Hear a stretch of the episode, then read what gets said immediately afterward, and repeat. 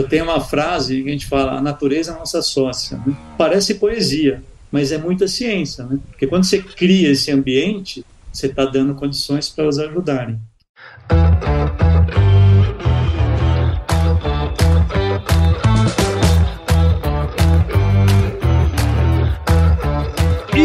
aí, pessoa! Beleza? Estamos começando mais um episódio aqui no Agro Resenha. E nessa semana eu tô aqui com o Marcelo Hurtado, que é produtor de café orgânico. Nós vamos entender um pouquinho mais como ele faz esse negócio aí. O Marcelo é engenheiro agrônomo pela Unesp, nossa querida Unesp. E hoje toca as operações lá da Fazenda Três Meninas em Monte Carmelo. Tinha um amigo da Exalc que ele era de Monte Carmelo, cara. Olha aí que legal. Marcelo, muito obrigado por estar aqui com a gente e seja super bem-vindo ao Agro Resenha Podcast. Obrigado, Paulo.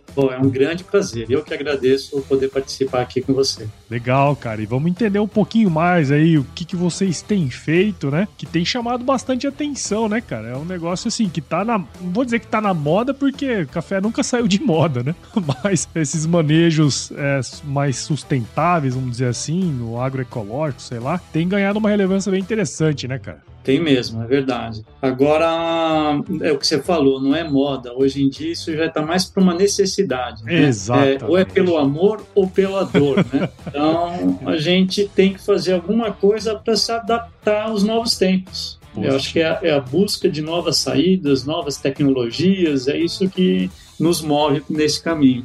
Legal, cara, muito bom. E para você aí que tá ouvindo, já viu, né, cara? Aqui no Agro Resenha, a porteira não tem tramela para quem busca se informar sobre assuntos ligados ao agronegócio. Então não sai daí, cara, porque esse bate-papo aqui, você já viu aí, vai ser muito legal. Firma o golpe que nós já já estamos de volta aí.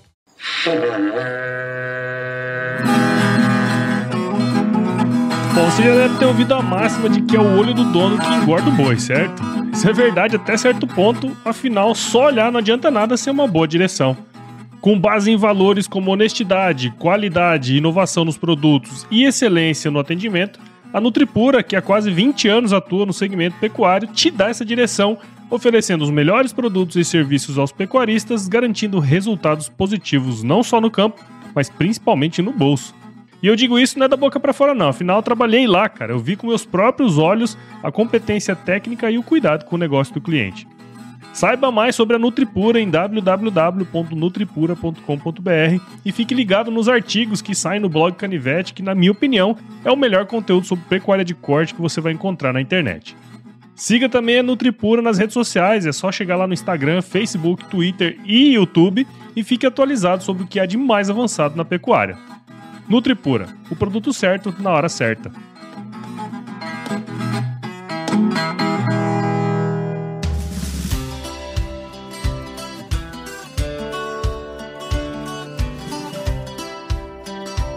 Muito bem, tô aqui de volta com o Marcelo. Marcelo, pra gente começar essa resenha aqui no Agro Resenha, né?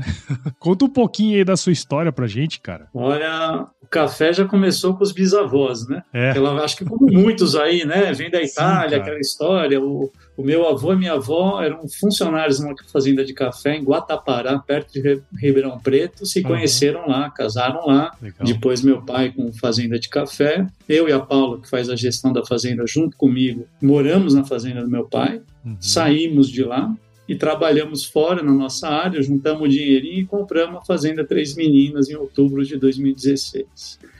Desde a minha infância em fazenda de café. Que legal, cara. Sabe uma coisa interessante? Assim, eu acho que eu até falei isso em algum episódio, não lembro agora, que você falando me, me veio na memória isso, né? Eu vejo assim que a cafeicultura, assim como a pecuária, né? Ela, ela, não vou dizer que é mais antiga, não é isso, mas me parece que a família toma conta há mais tempo, assim, sabe? Eu, eu, não, eu não sei se eu tô viajando, mas tem essa impressão muito forte da raiz familiar, né, cara? Tem muito, tem muito. Eu falo no nosso caso, é, a herança do café veio pela paixão, pela história da família, né? E a fazenda veio com muito suor que a gente trabalhou.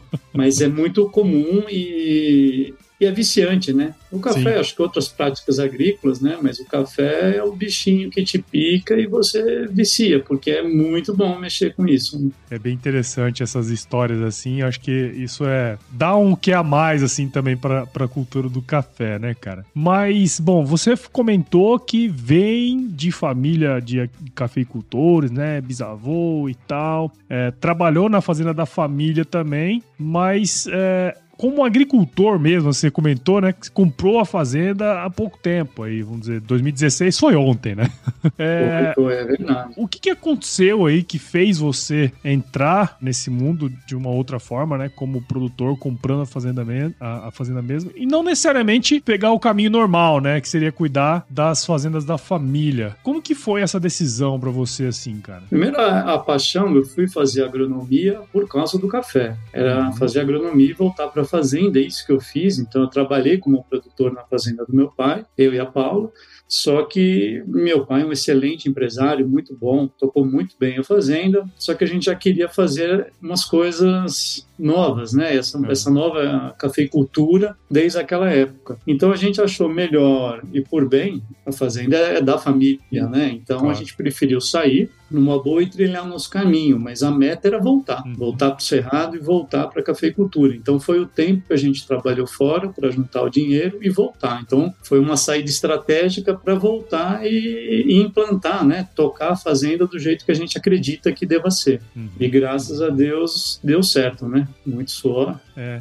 É interessante, né, cara? Porque assim, a gente conversa muito com sucessores, né? E, e, o tema é um tema bem, bem atual, assim, por mais que já estejamos falando disso há, há, algum tempo, né? Ele nunca vai deixar de ser atual diante das circunstâncias que a gente tá vivendo no país, né, cara? E hoje, assim, eu tenho a impressão de que Bom, você não deve ser muito mais velho do que eu. Eu tenho a impressão que, por exemplo, a galera da minha idade aí, 40, 50 anos, 30, 40, 50 anos, hoje é muito mais difícil comprar um pedaço de terra, cara. Eu acho que no passado era muito mais, mais, mais fácil também não devia ser, mas é difícil você ver o cara entrar assim, né, velho? É, é difícil. E hoje em dia, tá de 2016 para cá, subiu demais. Uhum. E direto, nunca vi terra ficar mais barato. Ela só não. sobe muito. Então, realmente vai ficando cada vez mais difícil você entrar, né? Uhum. Principalmente comprando. Então, às vezes, Sim. começa com uma operação de arrendamento, aí começa a fazer um caixa, e aí você consegue acabar comprando. Mas entrar de cara não, não é, não é simples, não.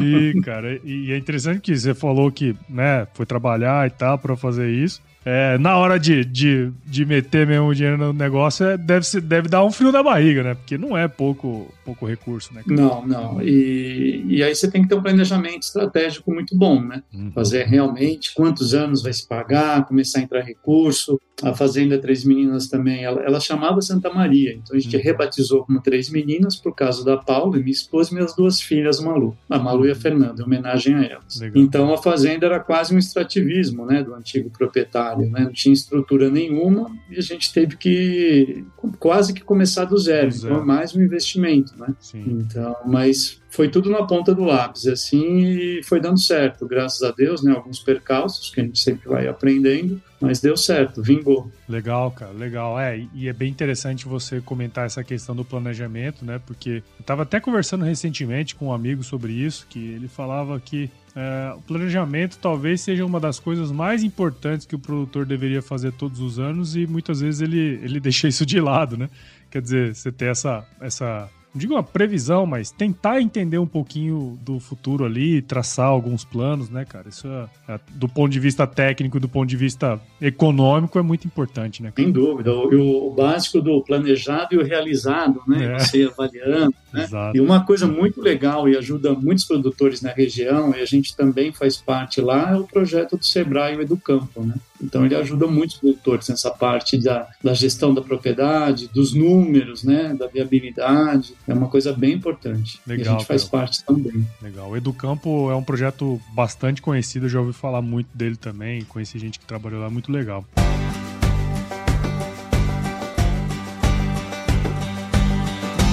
E aí, tá curtindo o bate-papo, cara? Espero que sim. Mas eu tô passando aqui para te dar um recadinho. A missão da Stoller é transformar conhecimento em inovação para a agricultura, gerando valor a todos os envolvidos. Por mais de 50 anos, ela transforma conhecimento em inovação no esforço de impulsionar as culturas a alcançarem seu máximo potencial genético e atingir altas produtividades. E quando se trata de conhecimento, você pode encontrar tudo sobre fisiologia, nutrição e biologia de plantas no podcast Campo On, produzido pela Stoller. Lá, um time de especialistas aborda assuntos relacionados às principais culturas agrícolas e, como você já sabe, você pode escutar quando, onde e como quiser. Aprimore o seu conhecimento no site da Stoller, o www.stoller.com.br. Lá você vai encontrar vários artigos técnicos e o link para assinar o podcast Campo On no Spotify. Lembre-se de seguir a Stoller no LinkedIn, Instagram, Facebook e YouTube. É só procurar por Stoller Brasil. Isso é inovação, isso é Stoller.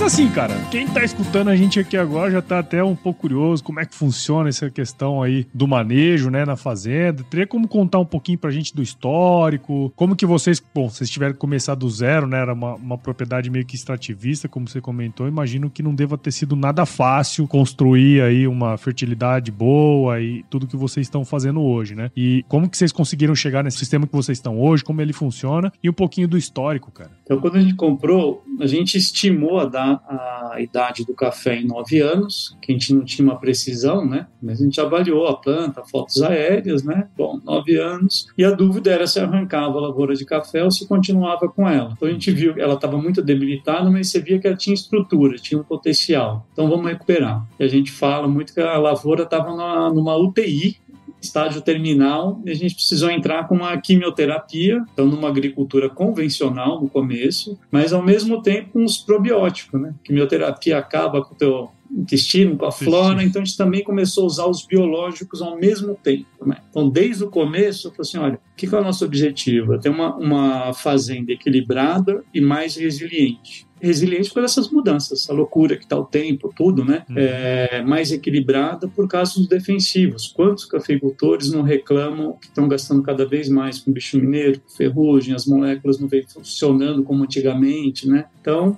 ele falou assim, a gente tem que fazer alguma coisa para ficar mais equilibrado e resiliente. Então, precisou fazer a, a, essa quimioterapia, o convencional, e junto com o, o, biológico. Adubação química no primeiro ano, mas também fazendo orgânico, adubação orgânica. Uhum. Então, o que, que era a ideia? Dar um passo de cada vez, bem devagar, para ir deixando mais equilibrado. Eu gosto de comparar quando você tem um cachorro e ele come uma ração. Se você mudar a ração de um dia para o outro, dá um revertério no cachorro. Mesmo a gente, você fica vários dias sem comer carne, se você come, também dá um revertério. A planta, a mesma coisa. Se você sair do químico e for para um orgânico de cara, você vai ter um prejuízo enorme. Então, a gente ciente disso e com muito estudo, parceria com a universidade, falou: vamos dar um passo de cada vez e a chave da história é o solo, deixar um solo vivo, um solo rico rico de, de vida, de biologia, né? Uhum. Então começou a aumentar a adubação orgânica, a química já no segundo ano a gente começou a aumentar por organo mineral, no terceiro ano mais organo mineral e aumentou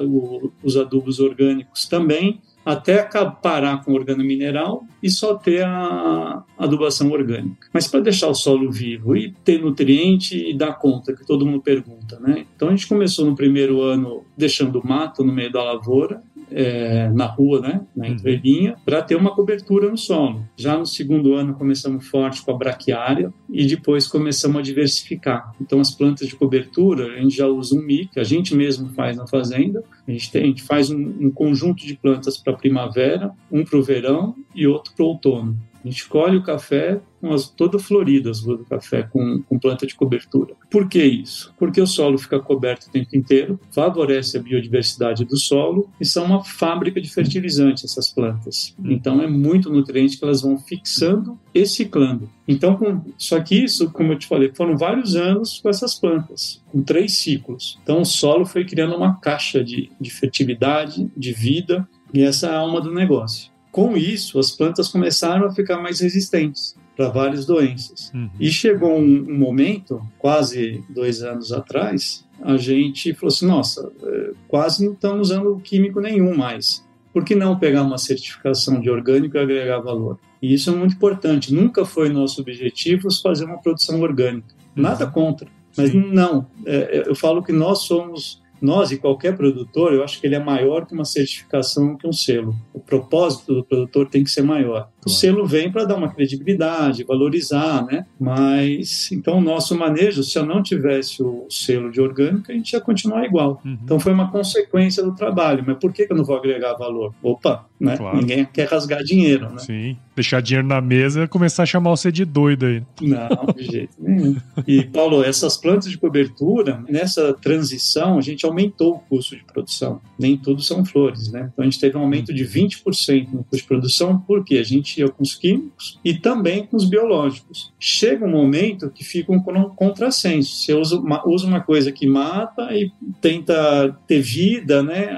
Aí você vai mudando, você vai deixando de usar mais o químico e força mais os biológicos. A produtividade sempre foi muito boa a gente conseguiu manter uma, uma média de 54 sacas por hectare. Uhum. É, como a transição foi bem devagar, a gente manteve essa produtividade, tirando esse último ano que teve o um problema de geada, de seca, que foi uma loucura no Brasil inteiro. Né? Uhum. Então a gente teve uma boa margem de, de lucro nesse período todo, mesmo com esses 20% de custo de produção a mais. Só que agora, de um ano e meio para cá, principalmente, o nosso custo de produção baixou e agora baixa e vai embora, né? É, continua assim sempre. E por que baixou? Por causa dos fertilizantes. Hoje, na cultura do café, 30% do custo de produção é gasto com fertilizante. Hum. E a gente reduziu em 47% nossos custos com fertilizantes. Então dá um impacto muito grande, né? E a maior parte disso são por causa das plantas de cobertura.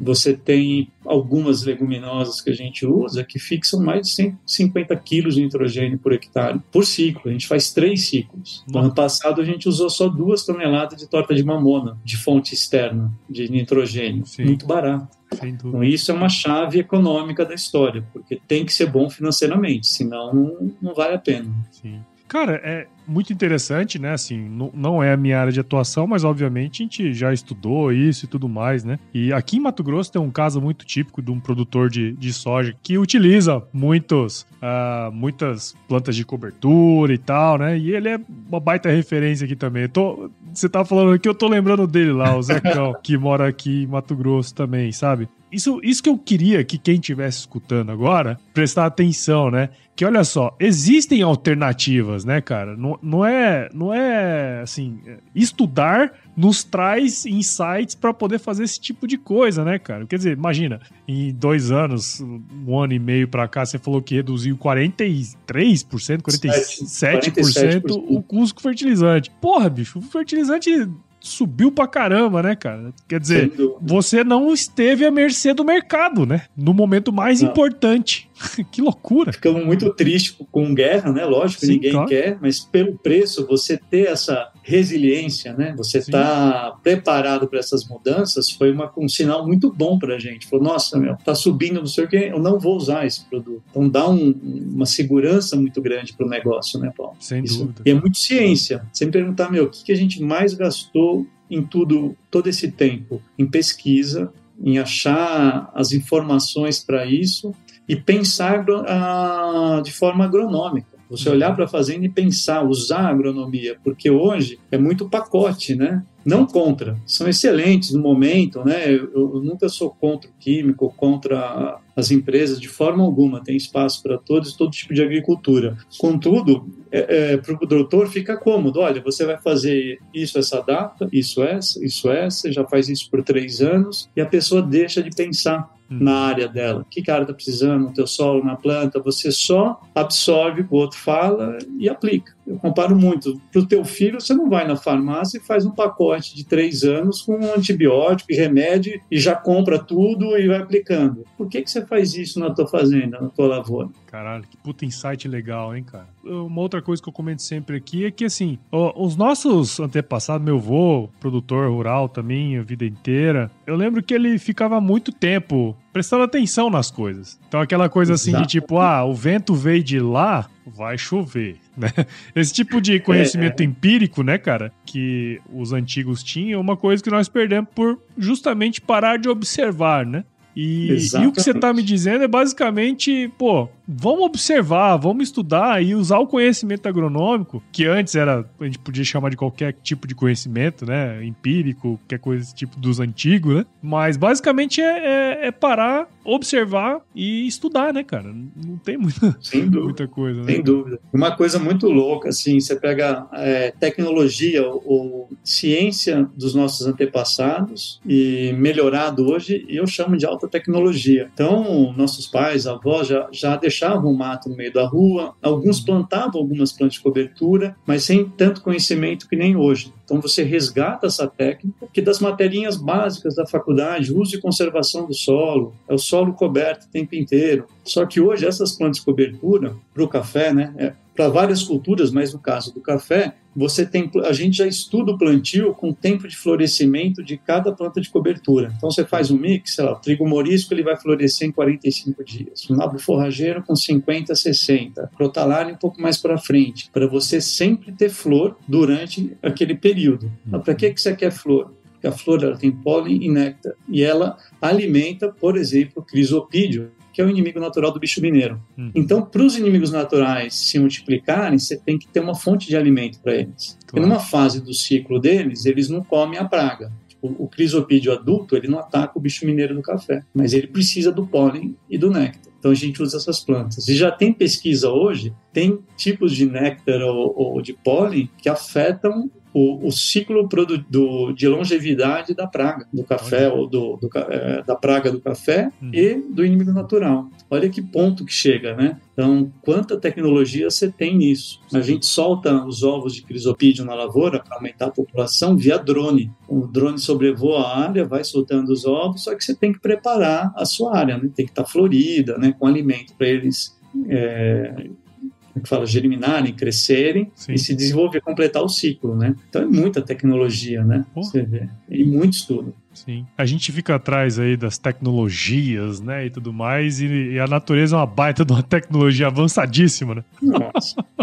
Eu tenho uma frase que a gente fala, a natureza é a nossa sócia, né? Parece poesia, mas é muita ciência, né? Porque quando você cria esse ambiente, você está dando condições para elas ajudarem. Sim. Outro dia foi a, a gente tem uma parceria grande com a IPAMIG, principalmente a professora Madeleine Venzon, uma especialista na área, e estava uma pesquisadora dela, né, uma orientada dela, e a gente tem umas plantas de gingá no meio da lavoura e tinha umas formiguinhas tão pequenas, e a pesquisadora falou assim, ó, você está vendo essa, a, o abdômen da formiga? E, meu, mal estou vendo a formiga, ela vê o abdômen, né? Ela falou, meu, ela é predadora da broca.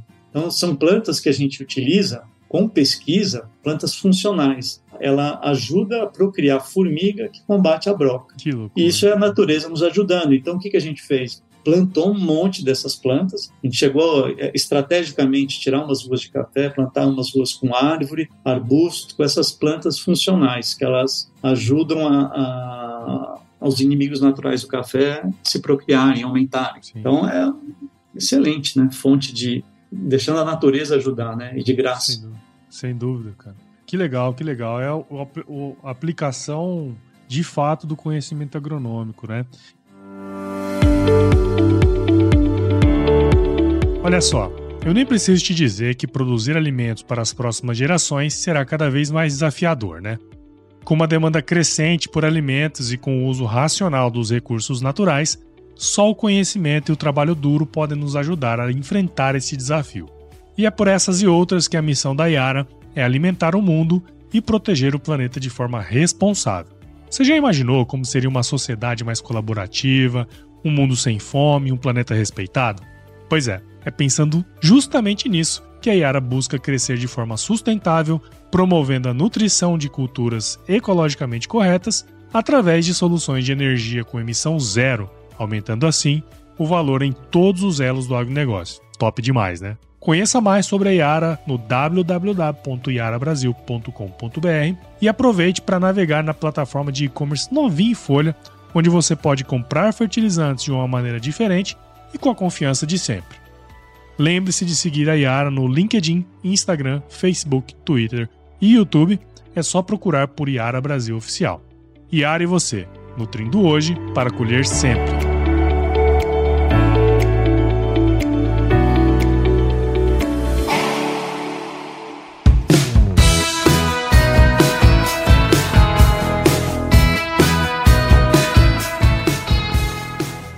Últimos anos aí, o Marcelo, a gente tem visto, né? Acho que ficou mais evidente, na verdade. Eu acho que essa questão dos cafés especiais, elas sempre existiram e tal, mas eu acho que, pelo menos para mim, ficou mais evidente aí nos últimos, sei lá, cinco anos, eu acho, sabe? É, eu vejo, assim, muitos produtores, tal, assim como você, produtoras, desenvolvendo as próprias marcas, eu acho que tentando um pouco se diferenciar nesse universo, né? Que é um universo, na verdade, que sempre foi dominado pelas tradings, né? Ah, pagando aí muitas vezes preço de commodity, né? Fazendo aqui é normal, né? De você, às vezes, pega um café de qualidade e, na verdade, paga um preço que poderia ser maior pela qualidade dele, né? Como que você enxerga essa questão? O produtor, ele tá mais antenado hoje? Onde que ele precisa uh, prestar mais atenção para que seu, seu trabalho continue, né? Porque, assim, a, a, o econômico ele é diretamente ligado à permanência também do negócio, né, cara? Como que você tá Sim. vendo aí os produtores da sua região, quem que você conversa? Qual que é a sua visão sobre essa questão, cara? Olha, tem vários perfis de produtores e, e, não, e não existe uma fórmula certa de fazer. Então, tem alguns produtores que ele é um especialista em fazer commodity. Ele tem a fazenda roda de um jeito, o jeito dele administrar é, máquina, pessoal, expertise que ele tem, que às vezes não vale a pena ele fazer o especial, uhum. porque ele ganha é, financeiramente, vale mais a pena ele fazer o commodity. Esse cara tem que ficar nisso. Agora, já tem produtores que o gostam e a área dele, o modo de fazer a gestão do café, já tem uma aptidão com café especial. Logicamente, tem regiões que você não faz, se você não fizer uma besteira, o teu café já vai beber bem. Uhum. Então, mesmo sendo commodity ou não, eu acho que o produtor ele tem que saber o que ele está produzindo, tem Legal. que beber. Se ele não se especializar, fazer curso para isso, contratar pessoas para realmente saber, né? E não quem compra o café provar o seu café. Então tem que ser uma pessoa que não tem um interesse nisso. Então é muito bom você saber. Agora, com pequenas mudanças de, de, tra de trabalho, né, de manejo na fazenda, você consegue melhorar muito a qualidade. E, acho, e por que não, né? Eu, especificamente, adoro a qualidade, acho que tem tudo a ver. Aí une, une paixão, e a parte financeira, que a gente agrega bastante valor. E muito legal, Paulo, que esse tipo de manejo que, você, que a gente faz, ele é, impacta diretamente na qualidade da bebida. Então, nosso café está consistente, a cada ano ele vem melhorando de uma forma significativa. Esse ano a gente já foi para final de concurso, né? Então você vê que o café responde, a bebida responde e uma das coisas mais difíceis para mim na cafeicultura é a venda do café. Uhum. Então você tocou num ponto é, importantíssimo. Não adianta você, você tem que produzir o um café muito bom e tem que conseguir vender. Não adianta também você não ter o café e primeiro ter o contato da venda. Não vai virar. Então acho que você tem que trabalhar, tem que fazer um café de qualidade e é difícil você vender bem vendido, você estreitando os né? Então tem Sim. que cavar a oportunidade e tentar unir as pontas, né? Eu acho que na cadeia é, tem muitos players importantes, algumas exportadoras bacanas que você pode se associar para conseguir viabilizar às vezes uma exportação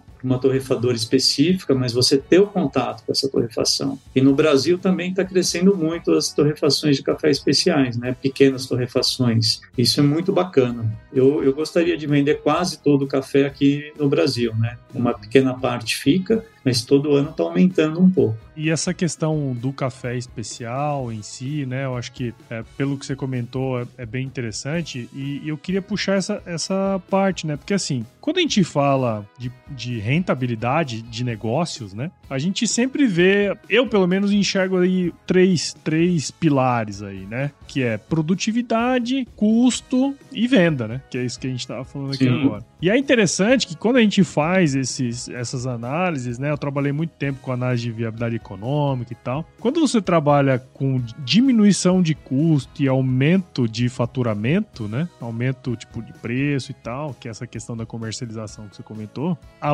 lucratividade ela é muito mais elástica a esses itens do que necessariamente a produtividade, né? Então, quer dizer, Sim. às vezes é melhor você não ter uma produtividade muito alta, mas conseguir um preço melhor ou reduzir um custo. E eu achei muito interessante o processo de vocês, justamente porque você pega os dois principais pilares da lucratividade, Sim. cara, que é custo de produção é, é. E, e, e, e venda, né? Que é muito interessante, é. né, cara? É, no caso do café, eu acho que é quando você vai entrar, o principal fator, quando, quando você está falando de commodity, o principal uhum. fator é a produtividade. Então, a chave do negócio é realmente você tem que produzir muito bem. Aí tudo fica mais fácil. O, o preço é, é, praticamente igual, mas se você dobrar o preço, produzir metade, né, bem grosseiramente, você está meio equilibrado, né? O custo de produção é, não tanto quanto te afeta, lógico, é muito importante, mas numa escala abaixo do valor de venda e do, do, da tua produtividade. Uhum. Mas a hora que você une isso, só potencializa, sem dúvida, né? Então, o produtor tem que trabalhar na produtividade, no valor de venda e, na sequência, o, reduzir seu custo, né? Então Sim. isso é fundamental para fechar a conta, não tem jeito. Legal, cara, legal. E conta um pouquinho mais aí, cara, do. Bom, eu sei que você tem, acho que uma, uma marca também que você vende, né? Fala um pouquinho aí como que foi conseguir esse, essa certificação, como que hoje você trabalha essa parte aí também, que eu acho bem legal, né? Porque é uma, é uma outra visão, você já está começando a trabalhar no comércio, né? A certificação, ela é muito bacana porque ela te ajuda a deixar também a fazenda mais organizada, tem alguns processos que acabam interferindo na gestão. Uhum. Então é bacana. Quando se o produtor é bem organizado, nem precisaria mas acho que cabe para vários, né? E então a gente começou a primeira certificação foi a Rainforest, com a UTZ também, agora elas se uniram, depois a orgânica e por fim da a cafeicultura regenerativa. Então a gente está com essas três certificações. Acho que no Brasil, salvo engano, só nós temos a orgânica com a, a regenerativa, né? Uhum. E eu comecei a torrar café também, sempre gostei. Então faz anos, mais de cinco anos eu torro café, fiz curso cursos de torra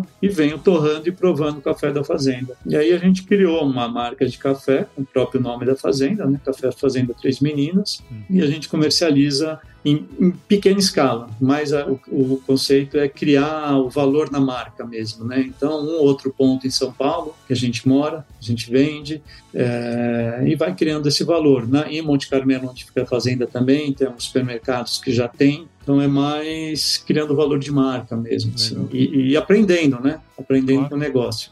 O, o, nosso negócio mesmo é a venda de café verde, né? Um café cru. Então, mas dando esse passo nesse mundo do, do café torrado. E a gente começou a receber muito mais visita de compradores das torrefações. Esse é que é o caminho difícil que começou é, acontecer agora, né? Então a gente estreitando o elo com esses compradores, com esses torrefadores de cafés, principalmente estrangeiros, e isso é importantíssimo, que você cria relacionamento. Uma, uma coisa no café especial é que eles é, é, mais do que o teu café tem que beber bem, mas mais do que isso eles querem história, querem relacionamento, querem saber de você, que música que você ouve, o que, que você faz, toda essa historinha faz parte. E eu acho que faz parte. Eu quero saber de quem compra também como ele é. E ah, o legal. sonho é a gente colar da bolsa, sabe? Você ter uma relação, meu, esse preço para mim é bom, é bom para você, esquece mercado. Algum ou outro consegue trabalhar dessa forma, mas é um quase uma utopia, né? Mas é,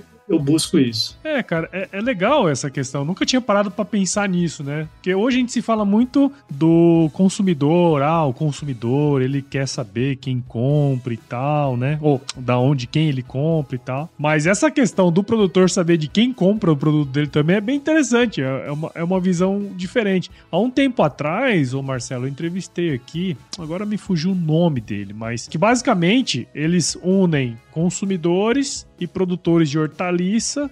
E esses consumidores, na verdade, eles é, financiam a produção do, do, do, produtor ali e garante a, o rendimento dele. Tipo assim, comércio totalmente alheio à, à, parte normal que, que seria, né? Então é quase como se. Ah, comunidade que suporta a agricultura, chama. CS, CSA. Oh, entendeu? Lembrei agora o nome. E, e aí, é, isso é um negócio que surgiu lá nos Estados Unidos, aí já tinha na Europa, com base nos negócios que acontecia lá no Japão, que a comunidade pagava o agricultor para ele dar a comida ao longo do ano para ele, sabe? E você falando assim, eu lembrei disso, sabe? Quer dizer, é, você também conheceu o cara que tá comprando o seu produto. Também é interessante esse ponto de vista. Não, é, é muito louco, né? Pô, você chegar a querer saber quem vai comprar, mas é, ele também quer saber, é bacana, né? De, onde que esse café tá? Para onde que ele tá indo, né? Como que vai?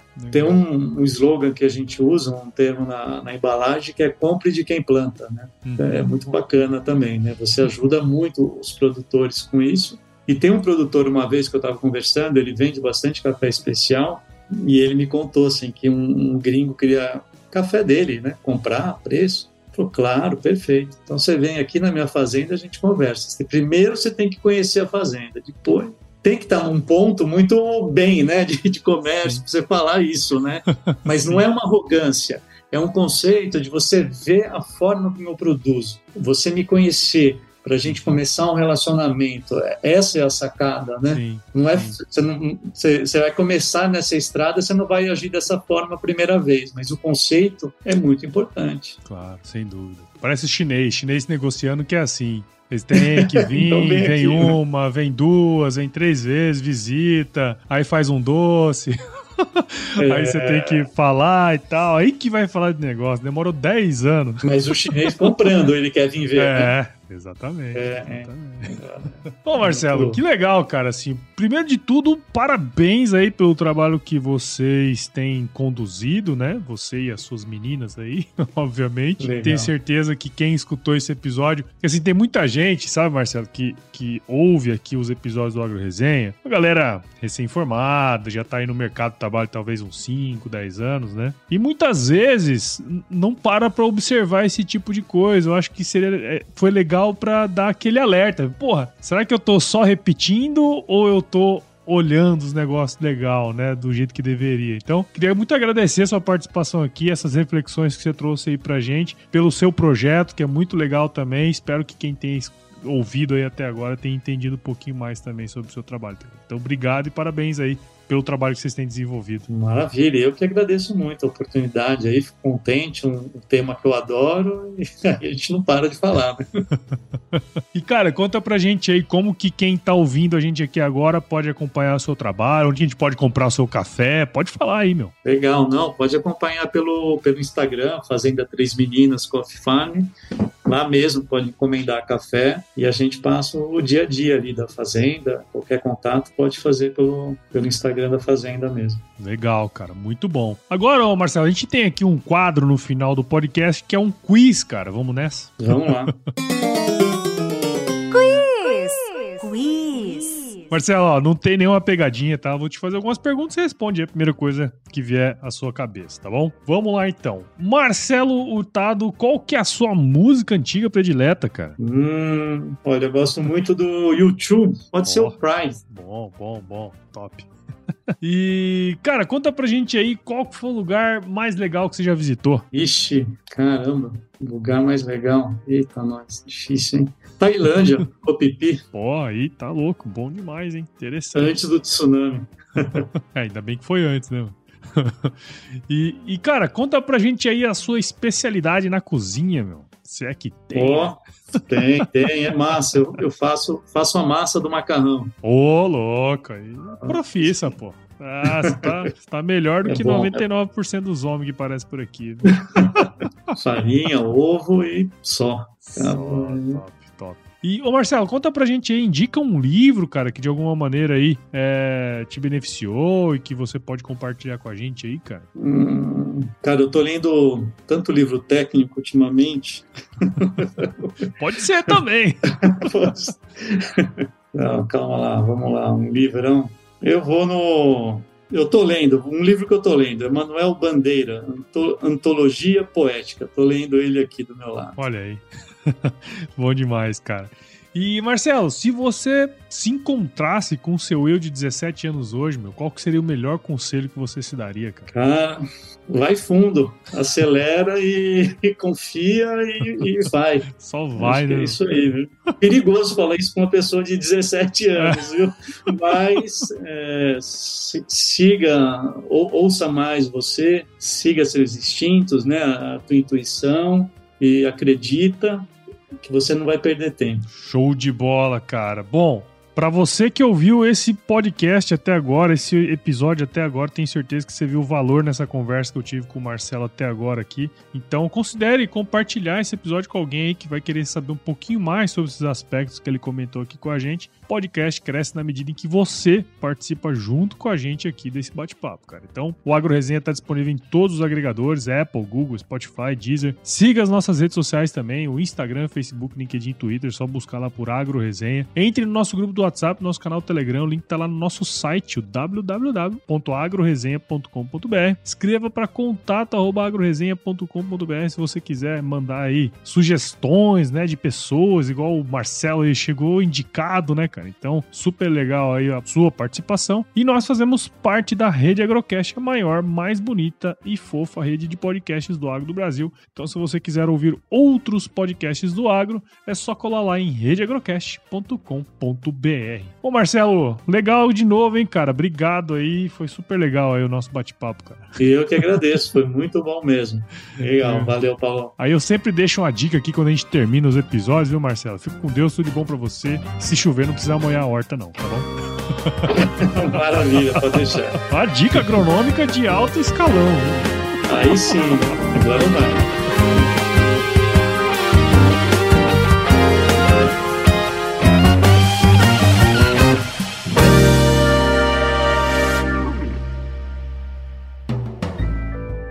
Mais um produto com a edição Senhor A.